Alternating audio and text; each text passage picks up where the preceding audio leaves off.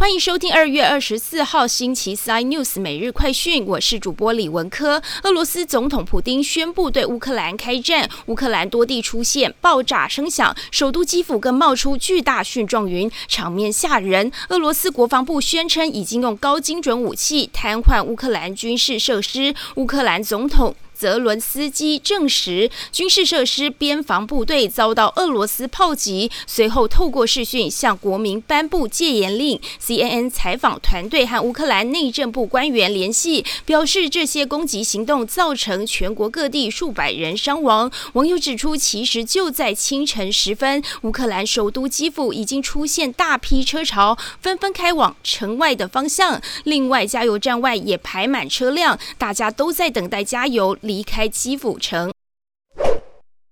乌冲突全面升温，台股今天盘中，俄罗斯总统普京下令对乌克兰动武，传首都基辅遭到空袭，美期指大跌超过八百点，台股大盘再度带量下杀，狂泻近五百点，最低跌到一万七千五百六十一点，跌破半年线支撑，中场收在一万七千五百九十四点，下跌百分之二点五五，创近三个月的新低，成交量放大到四千三百三十六点。八六亿元，三大法人大砍六百六十一亿元。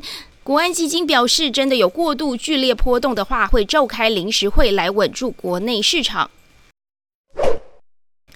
俄罗斯和乌克兰紧张局势升温，西方多国对俄罗斯祭出制裁措施之际，中国海关总署突然公告允许俄罗斯全境小麦进口。俄罗斯、乌克兰都是全球主要小麦出口国。二零一九年，俄罗斯出口量占全球的百分之十八，排名第一；乌克兰占超过百分之七，排名第五。两者贡献全球超过四分之一的小麦出口量，一直被称为欧洲的面包篮子。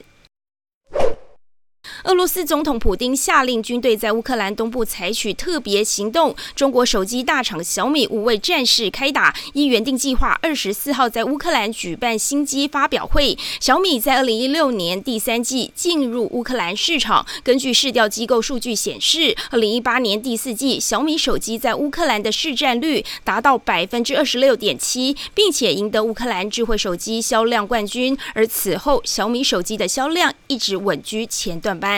更多新闻内容，请锁定有线电视四十八八十八 MOD 五百零四三立财经台 iNews，或上 YouTube 搜寻三立 iNews。感谢台湾最大 Podcast 公司声浪技术支持。您也可以在 Google、Apple、Spotify、KKBox 收听最新 iNews 每日快讯。